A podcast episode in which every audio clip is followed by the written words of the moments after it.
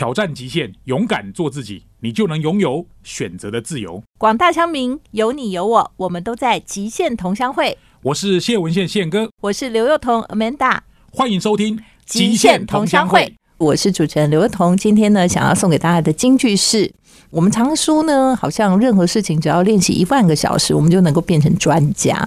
但是，其实我觉得这个说法是有点盲点的。为什么呢？因为努力不保证你一定会成功。我最近呢有个做法，就是人家说去健身，然后就很认真的去健身。结果我还没有健身到一万个小时，也还没有练出我的什么那个六块肌或者什么人鱼线，我就已经受伤了。所以，如果我们找不到正确的方法，我相信我们永远都不会成功。但是如果找到正确方法，人人都可以是天才。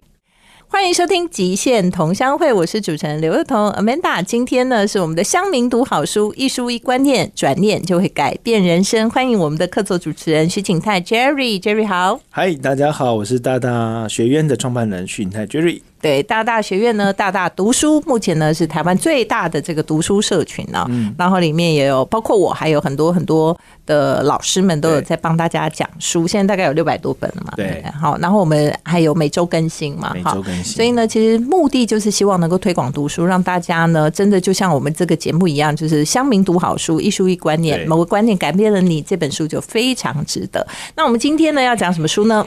刻意练习哇，其实这个观念的想法就是找天赋不如找方法。对，因为现在人大部分好像专才已经不足以满足所有人。对，专才好像不够用，或者这个的价值好像不会太高哈，只有一种。对，当然啦，就是专可以专到很精的话，也是非常的 OK。但是事实上，就是感觉好像世界变得很快，如果你只学习一件事情，好像会有点。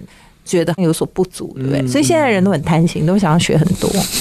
而且我觉得你有没有一种感想？以前呢，大家学一些业余的事情，都是真的做的很业余；现在是业余的事情都做的很专业。真的，我都常怀疑说他们是怎么办到的。我觉得还有一个原因，因为就像我孩子的学习，我就理解他很多的学习。我后来发现他是去看 YouTube 里面学的，哦，所以他的学习其实已经不是一个完整的时间。他可能说。哎，例如像我在教他直排轮，好了，对，我是用一个影片，他说十分钟学会，他只摔倒两次就会了，而且他就是可以避免误区，对不对？对，因为他会跟你讲说怎么样容易摔倒，然后怎么刹车，然后怎么样。对，所以以前我们都一定要零到一，现在可以就是说光别人的经验分享，你就可能避开零到一的一些太多陷阱哦。天呐，我觉得现在真的很可怕，这个事情就会让大家有点焦虑。但没关系，听完今天这本书，或许每个人都是天才，对，好不好？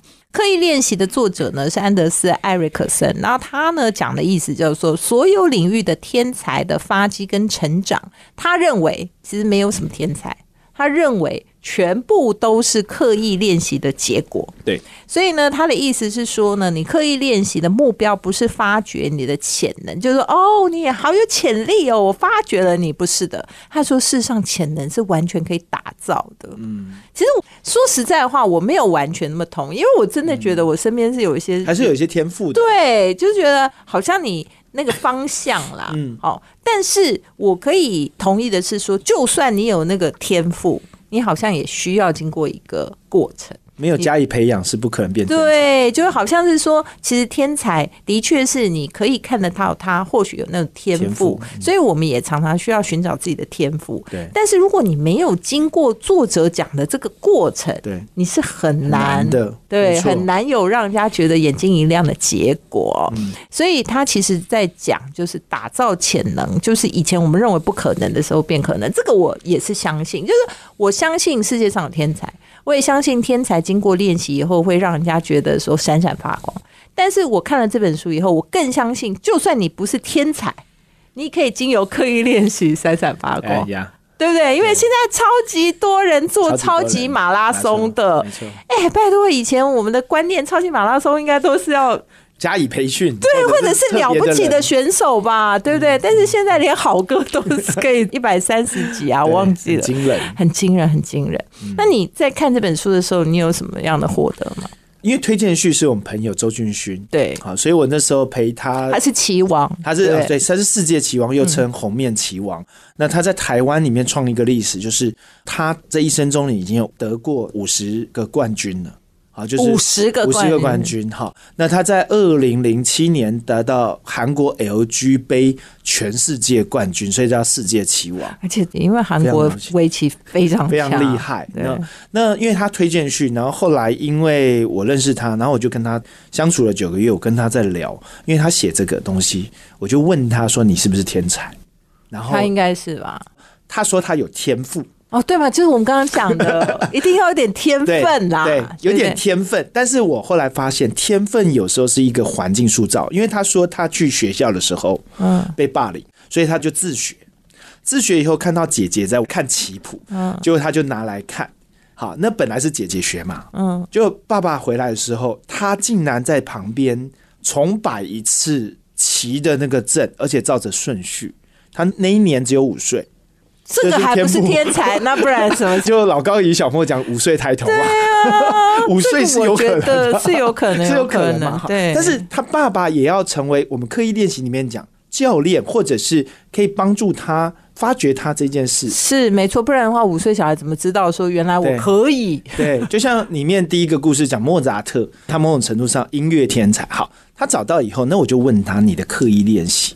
我觉得刻意练习里面，通常我们会讲一万小时，对对不对？对但是一万小时只是量，它不会带来值的转变。对嘛？就像是我说嘛，我就是去健身呐、我就是真实故事，好不好？不要说一百小时，连十小时都没有，就已经变伤兵了。对，这个让我想到早期我们的棒球，现在也是，我们早期棒球选手在青少棒都是世界冠军，但为什么伤到成兵累累？对，为什么到成现在还是，也是现在还是。上次我们访问那个大师兄，他也是这样说。对啊，嗯，那为什么？那表示什么？在早期我们已经发现他的特质好了，加以训练是努力努力一直打，但是其实是没有科学方法。或者是教练里面他没有很细微的专注，就是说，你看国外那种明星级的，他光什么样就一个教练，什么样又一个教练，然后现在还教一些科技的，其实我跟你讲，最重要就是中间缺少一件事情，嗯，就是方方法法。对，这吓死人了。所以其实坦白讲，刻意练习的这件事情，刻意练习就是告诉你，找对方法，每个人都是天才；哎找错方法，你就算有天赋，你都会被埋没。没错，欢迎回到极限同乡会，每周五七点到八点，FM 九六点七环宇广播电台为您服务这一小时。今天呢是我们的乡民读好书，一书一观念，转念改变人生，刻意练习。今天客座呢是我们的大大读书徐景泰。刚刚我介绍这首歌叫做《练习爱情》，然后爱情要练习，马上 Jerry 就跟我讲说。哎，你就误导听众，因为其实爱情无法练习。为什么爱情无法练习？啊，因为在刻意练习，我用这本书来讲，其实它的模型是要能够不断迭代的，也就是不断能够优化的。请问你谈了十次恋爱，会第十次特别的好吗？如果用刻意练习，并不会。不不会，哎，因为什么？因为你的对象是不同的，对吧？这是第一个，第二个时空不同，所以就是模型不同啦，要素不同啦。对。那什么可以呢？但是可以对着同一个人一直练哎，习。没有没有，那什么可以？我举个例子，像钢琴是可以的啊，因为它是固定式的，然后它可以被拆解的。那它在拆解的维度上面，在过去已经有前人的经验，所以不会像你爸妈的谈的恋爱交给你以后，你刻意练习以后会避掉你爸妈的误区。没有办法，不会，他们会吵架，还是会出现。懂了，所以啊，第一个刻意练习的前提就是说，它必须是一个稳固、可被重复执行的模式，而让这个模式的呃各个部分是可以被拆解、优化的、优化的。其实刻意练习就是优化里面可能不甚完美之处，对不对？对，应该是说他蛮重视科学方法里面的拆解和细微。嗯。作者有说，在你有了这个所谓的模型以后，其实你应该可以采取三个步骤。第一个步骤就是你要设定一个明确的目标，目标你要达成什么没错？其实没有目标，很多时候是让人家觉得很惶恐的。比如说，我今天要去健身，我到底是你知道？其实我去健身的时候，那个教练就觉得我会失败。因为他问我说：“哎、你有没有什么明确的目标啊？例如说，你是不是想减几公斤啊？还是你想要练线条啊？还是你要增强心肺功能啊？什么？”我就跟他说：“哦、听起来都不错，都可以。”都可以，就是没目标。对，然后我跟你讲，我觉得弄到最后，那个教练就觉得说，你应该不会成功。你知道没有明确的目标，你就很难对症下药啊。所以作者就说，第一个是要明确目标，第二件事情就是你要高度专注。嗯，然后这个我的健身也不 OK，因为我去就是因为懒惰，所以大概有一堂课里面有半堂课都在跟教练拉塞。聊天，对，讲因为有的没有的，那地方 因为想偷懒，就是想说哦，我这样做两下，哎，就可以聊三句，休息一下。对，就可以休息，所以就很不专注这样子哈。然后呢，意见回馈其实就是，哎，你专注练习以后，你就可以得到别人说，哎，你这个动作该怎么做比较好啊？还是你这个动作还应该再做几下？啊？嗯。你有哪些地方你可以再修改的更好啊？然后你就可以做的更正确。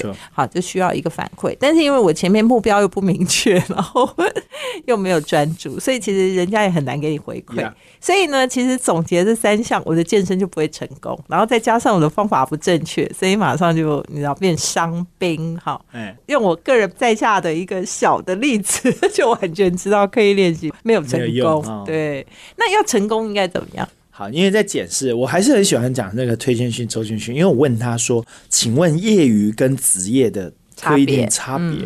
他说有很多人进了职业骑士以后，他就开始输棋了。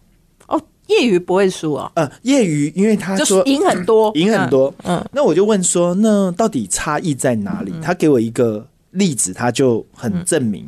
他说，如果在业余的时候，如果你看到这个人一直赢，因为他的同才可能棋力就比他弱，所以他在练习的时候就会觉得，哎、我这样下都赢了。对，就没问题。但在刻意练习里面用的职业棋士，他说有一个很重要，为什么要教练？他说赢棋也要复盘，你赢了也要复盘，因就为赢在哪？赢在哪？因为有时候你赢是因为对方的棋力弱，所以你不是赢他不是你太强，或者是你赢了以后只是对方犯错，所以你赢了，也不是因为你下的多好，或者是你赢了以后其实有更好的赢的招式。而你是取巧的用你常赢的策略，所以当你遇到更强的对手，你赢的招式在使出来的时候，更强对手早就识破了。哦，就被人家拆穿了被，拆穿了。对，所以刚刚讲的一个东西就是，如果当我要刻意练习，为什么我们常常讲说，我们的钢琴老师有时候先找一个可以教我的，那等到一个程度，你要在做国际比赛的时候，或者是你要再更往上，要整个找更厉害的教练，因为他会看出来你怎么样在往下一层迈进。哦懂了，懂了。所以其实啊，你知道，在那个刻意练习的书里，他也有讲，就我们刚刚讲三个阶段嘛，就是三个方式。第一要设定目标嘛，第二要保持专注，高度的专注，第三个就要反馈，对不对反？馈但大家可能就会有个疑惑说，那作者也没多了不起啊，以前我们练习不是也是这样吗？啊目标好像是这样对，就一样的啊。然后什么更有没有讲出什么新花样？嗯其实他有讲，他说传统的这种所谓目标练习，跟所谓他讲的刻意练习，最大的我觉得，就我的解释来讲，就是张力不一样。嗯，就传统的练习呢，它就是在舒适圈里头，就刚刚讲嘛，对。那个赢棋的人就一直赢啊，哈，我就一直练练第一盘、练第二盘、第三盘，就跟公园阿伯很像。对，就是下个五盘、十盘、十五盘、二十盘，我练很多啊，我练了二十对盘呐、但是其实我就是在我自己的这个方式里头发挥我的潜能，我就练了二十盘。嗯但是刻意练习它不是，它把你拉到另外一个，就增加张力。对所以他有可能为什么要逼你去复盘？因为他要告诉你说啊，这时候如果你的对手有这么厉害的，会下到这里，那你会发生什么事？嗯没错有可能本来赢的就要变输了。对好，他其实很重要，就是他一直要尝试一些新的方法，打破你原来嗯你好像你自己可以就这样做到的事情。所以他其实就是不断的要推你出去你的舒适圈圈。对，所以如果健身来讲，他就说，哎你今天就是都一直在做，比如说人家讲说，哦，我今天做这种运动推举，这样很好。但是他明天就跟你讲说，好，你推举很好，对不对？好，来来换一个，换一个。他可能一样的目的，但他叫你去做另外一个，好像更难的事情，或者不同的协调方式需要，但是他其实练到同样的事情，所以他其实不一样。就是说，刻意练习其实它有一个非常非常重要，跟我们传统练习不同的，就是说你要刻意的把自己推向一个更不熟悉、不理解，然后你知道未知的就是你舒适圈呢、对，其实是蛮恐惧的。没错啊，我跟大家分享的刻意练习的深度，如果就一个职业选手跟业余最大的差别，我举个例来说，大家到八十分，你不会感觉差异太大。嗯，那哪时候才会差异哈？关键的时刻，举例来说，我们在看 NBA 的时候，为什么你在关键的最后两秒，只有两秒可以投球，你一定要交给明星球员？哦，为什么？好，这个我问过俊勋说为什么？因为他说连方法、心理的复盘都要练习，哦，心理的复盘。就那时候我到底是紧张还是很放松？他你可没有时间想这个东西。真的吗？对那要怎么样？那那个复盘是怎么复那个复盘？是这样，举个例子，我们平常的练习，大量的练习是一个重复动作，对吧？对，那在进阶的话，是把某一个区块你练不好的，我抓到了。例如像说，Curry 在投出去以前可能要花一秒，现在我希望零点七秒就投就是他，可能有多一个多余的什么多余的姿势，对他就要改那个姿势。这个东西是习惯哦，不好改哦。所以那为什么他那么快？因为他人比较矮，所以当他多了零点三秒的时候，他就不会被盖了。懂懂懂哎，就是人家来不及，对对不对？那那就是要抓人家那个误差。没错，那我就问说，俊勋，请问 AI 这么厉害了，那我就跟 AI 下，不是又更强？他说确实会，但你不要忽略人是有情感的。其实我们输的是心理、对我们输给 AI 不一定是输棋力，棋力，没错。AI 突然下这一步，你已经背了上千个棋谱，他跟我讲一个棋力，我吓到。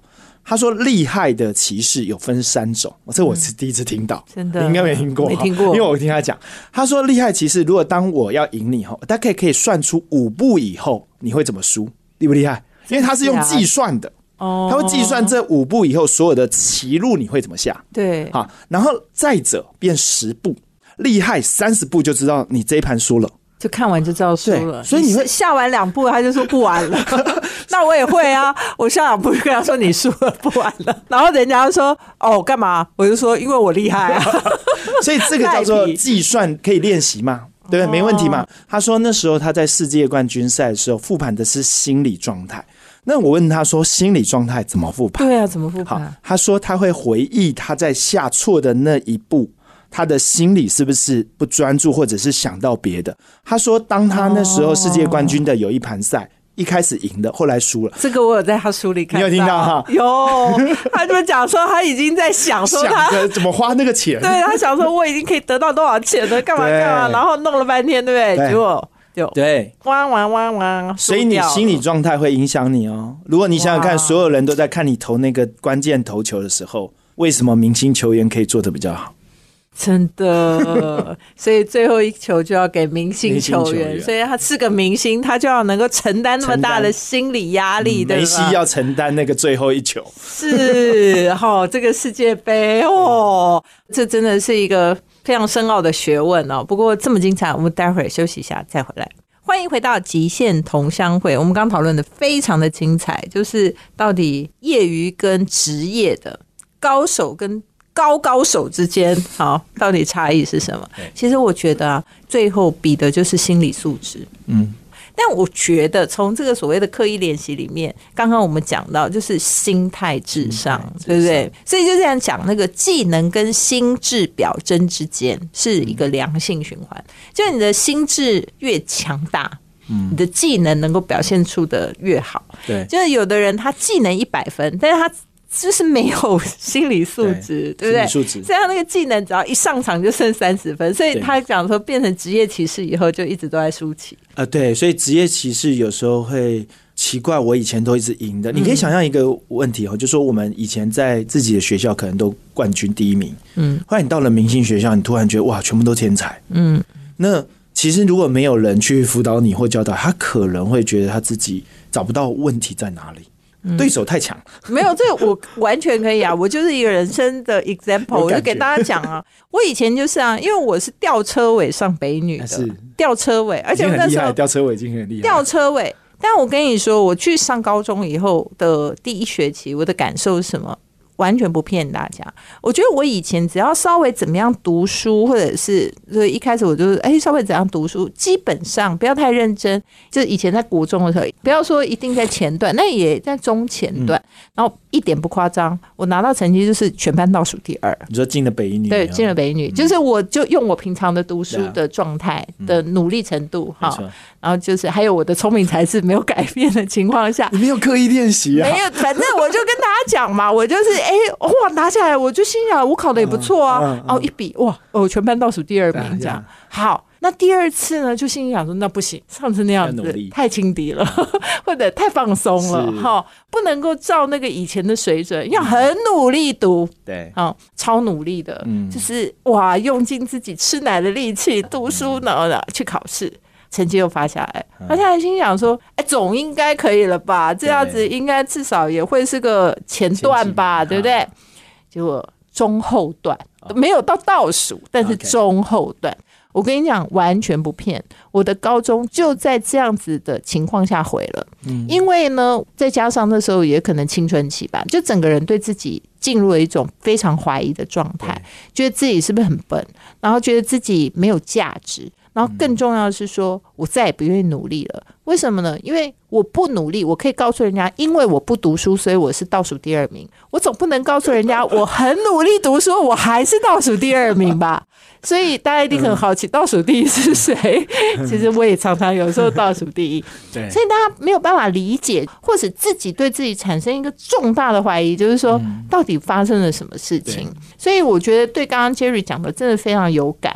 那但是因为那时候又没有人来辅导你这种教练对，而且你也没看过什么刻意练习，就不懂说你到底应该怎么样去改善你这整个那个心智啊，就刚刚我们讲那个心智表征，嗯。就完全完全的跌落深渊，就再也无以那个恢复了。我觉得这很重要，所以我那时候跟俊勋讲，回到刚刚 Amanda 你的这个例子，他说因材施教哈，某种程度上有一个很重要的，就是那个教练不见得比你强，有点像 Michael Jordan 的教练，绝对不会比 Michael Jordan 强绝对不会嘛，你上战场他不会，安西教练那么 也不，会吧？对对这一定没有办法打赢樱木花道。对。那如果用到刻意练习，第一个他一定看到你某一些天赋啊，这第一个。那我肯定你，肯定你哈。那当然还有一个很重要的地方，他看到你哪一个地方改进，你会差异很大哦啊、因因为你可能你可能一直不断练习是你会的，或者是你不断练习是你不会犯错的，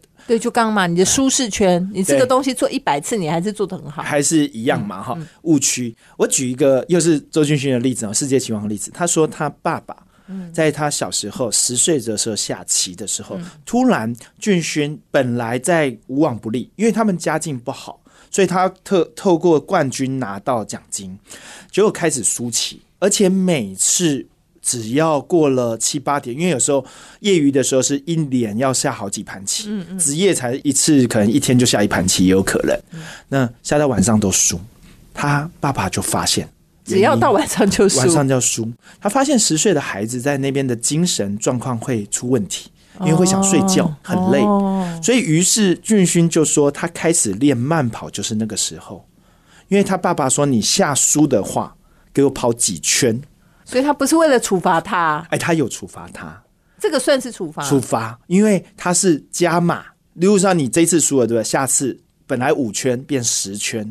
他说他后来跑到吐，他说这个是一个很可怕，叫魔鬼教练。他说不要跟我爸学，但 但是是但是重点在哪好，里？重点在于他当他慢跑的时候，他开始有体力了。哦，哎、他的体力到晚上的时候，因为下棋是马拉松式的，所以如果你当计算的思考没办法专心，你会输棋。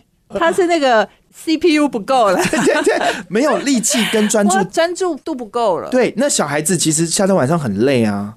那他会觉得每天都在征战很累，那就开始输起。如果没有一个好的教练，找出原因是不可能的。对，因为很多时候我们讲因果因果，但有时候因跟果不见得坐在隔壁，对，好不？对不对？是不是这样说？A 就会变对，B。所以如果说他不知道的话，可能就是说，哦，下不好，来再下，对再下，对不对？没错然后念书，所以重复我刚才要跟所有父母亲讲，那种小孩考试考不好，书读不好，来再读，再继续读其实有可能是因为他真的读太多了，太多，等等。对，或者是说他真的已经吃不下去，或者太累，他的精神不济，所以其实有很多父母亲他在讲说啊，小孩要怎么考试，其实维持体力是很重要，嗯。因为真正的决胜点有的时候不完全是他在于那个学习学。习他有时候决胜点在于说，他在临场发挥的时候，他的专注专注就没办法。对，够不够？所以这个我真的非常的有体会。我又跟大家讲，我有一个现在真的要准备会考的小孩，他就很妙，因为他其实是一个自己会读书的人。然后我也其实因为我以前受到那种考试的折磨，所以我不是很喜欢教小孩考试读书是。但是他自己会给自己压力，自己会要读书，而且呢，他就一直尝试各种方法。然后有一阵子，他就忽然想到说，刷题对于考试成绩很有帮助。但是呢，他就有一点偷鸡摸狗，他就觉得说，那刷题最好的时间就是考试前刷题。对吧？哈，就是那个快速记忆，记忆对对对对对对。所以呢，他就平常就不处理了，等到考试前几天，然后就开始猛刷题。嗯，那问题来了，他猛刷猛刷呢，呃，一开始哎效果不错，嗯，他后来呢第二次就食髓知味，就更不念了，通通到考前去刷题，哦，然后呢就刷到早上。就比如说，他一念一刷题，刷刷刷刷到下午呃四点五点这样，他觉得他只要有意志力，他就能够克服一切就去。做。对，结果呢，他那一次考试考了他前所未有的最烂的考试，啊，然后他回来就跟我讲说，我就说哦，那你觉得是发生了什么事呢？哈，因为我也没有很在意说他考试成绩，但是我就是想问问小孩他对这件事情的看法。我说那你觉得发生什么事？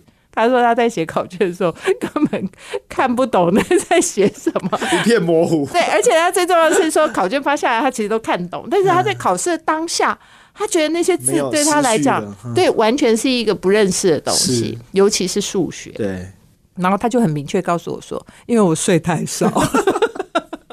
他还有发现，他想一想，他就说：“哦，可能是我睡太少。”所以我觉得，其实有的时候真的就是我们刚刚讲结果跟原因，他其实真的不一定坐隔壁。就是说，你看刚刚如果说周轩轩的爸爸就跟他讲：“你这样棋下太少，每天再回去练三十盘，他没发现，今天我们就找不到世界棋王。对，。就找不到世界棋王，真的。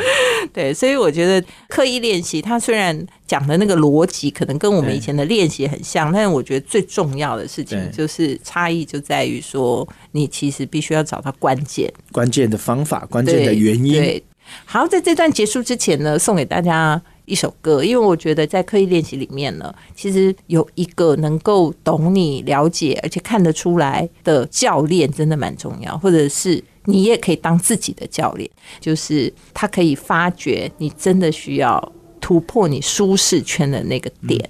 欢迎回到极限同乡会这一段呢，我想要讲一下这个刻意练习怎么应用在工作上。Jerry，你觉得在工作上，比如说组织，对，刚刚我们讲都是在个人应用嘛，好，那如果在组织上的话，你觉得要怎么样可以做，或者说有什么我们常见到不对的地方？做法哈。嗯，好，我看完这本书，其实 Amanda 刚刚讲好工作，我后来想到一个东西，就是考核这件事情。嗯，有时候我们是半年考核或一年考核，我觉得在刻意练习里面，其实整个反馈的机制频率要更高，但我不会把它定位为考核，而是去反馈。例如像说我进到某一家公司，我做销售的。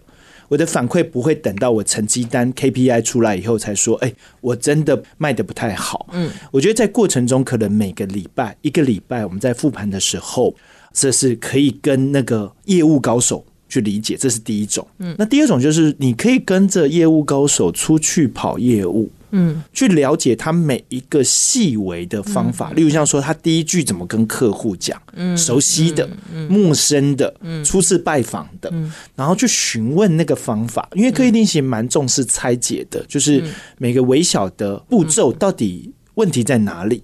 可能我们多数都做对，但是我们可能在一开始的寒暄和举动，就一开始就错了，后面很难对后。面就哎、奇怪，我的方法都对啊，是进入误区，对对对对对，那可能就有错误。所以第一件事情，我觉得在工作上面，不是等到 KPI 和业绩考绩，而是常常的跟你的长官或主管，或者是前辈，这个做特别好的，跟他请教，甚至跟他一起去拜访，那个学习能力会大增。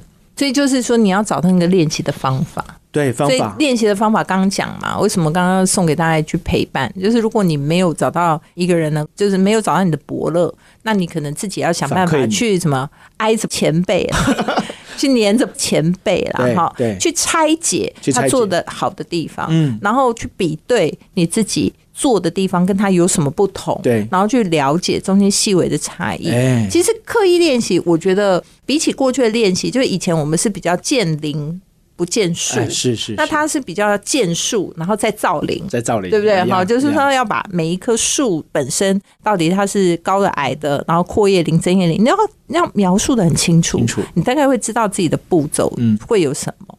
那我想问一下，就是说，你觉得经验够多就一定会进步吗？我觉得还是要看你的方法哈。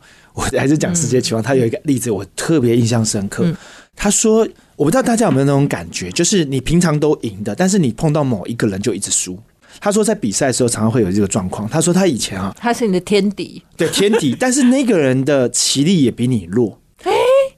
真的、啊对对对对对，他说他在下棋的时候碰到那个小朋友，然后比他弱的哦，他就输了。就这件事情要复盘。后来我就说你怎么找到原因的哈？嗯他爸爸跟他一起找，一直模拟。哈，就奇怪，每次遇到他就怕，而且遇到怕，如果你输两三次，你开始会有心理怕，心魔。心魔就觉得 这哇完了，我会不会又输哈？但是明明他的棋力比较弱，所以你刚刚有问到一个问题：如果我棋力比他强，怎么会输呢？对，后来发现人有惯性，没办法改。什么意思呢？嗯就是当他要觉得这个棋他要赢的时候，他会乘胜追击，嗯，所以他会下的速度比较快。懂。哎、下的比较速度就会粗心大意，或者是是得意啊忘形忘形，然后就说赢了局部的棋，输了全盘。那我就说，哎、教练就很重要了。我觉得他爸真的很厉害。对，他爸后来怎么样训练他要慢，怎么样？左手下，他惯用右手，你知道？我懂了，就是遇到这个对手的时候就永远左手下嘛，永远遇到这个对手要从左手开始下，就是拖慢他的那个，让他多想一下，多想一下，没错。然后对手也没特别发现，然后他就是下的特别慢但是，这样就赢了吗？就赢了，哇因为他多思考怎么下这件事情。真的，哎所以其实啊，真的练习的方法错了。你就错了，因为它有惯性如果你找到你正确的方法，嗯你去好好练习，你就赢了。哎对这真的是太神奇的一件事了。嗯好，希望呢，刻意练习里面呢，我们讲了这么多，有一个观念呢，可以让你用得到，那也能够来改变你的生活和工作。谢谢大家，我们下周见。欢迎来到现场观点。今天呢，我们跟大大读书景泰呢一起来讨论的《刻意练习》这本书。其实我觉得有一件非常非常喜欢的观念，就是不管你的技能再强，其实你都要去锻炼一个可以跟它对应的心智。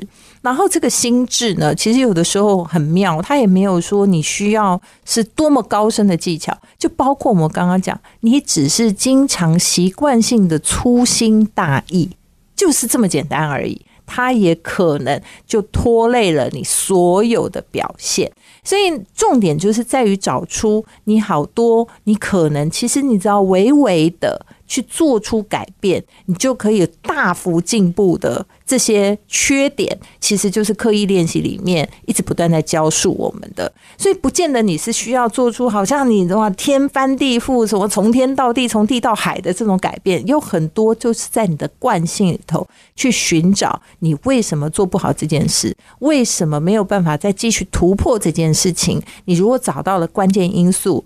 做出好的练习，你可能就会得到一个截然不同的结果。希望今天的资讯对你有益，我们下周见。